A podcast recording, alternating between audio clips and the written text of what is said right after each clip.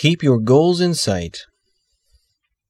When she looked ahead, Florence Chadwick saw nothing but a solid wall of fog. Her body was numb. She had been swimming for nearly 16 hours.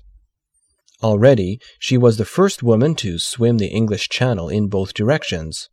Now, at age 34, her goal was to become the first woman to swim from Catalina Island to the California coast. On that 4th of July morning in 1952, the sea was like an ice bath and the fog was so dense she could hardly see her support boats. Sharks cruised toward her lone figure, only to be driven away by rifle shots.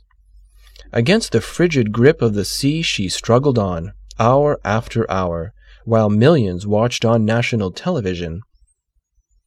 Alongside Florence in one of the boats, her mother and her trainer offered encouragement. They told her it wasn't much farther, but all she could see was fog. They urged her not to quit. She never had, until then. With only a half mile to go, she asked to be pulled out.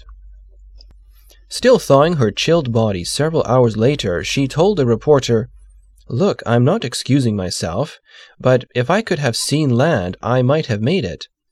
It was not fatigue or even the cold water that defeated her. It was the fog.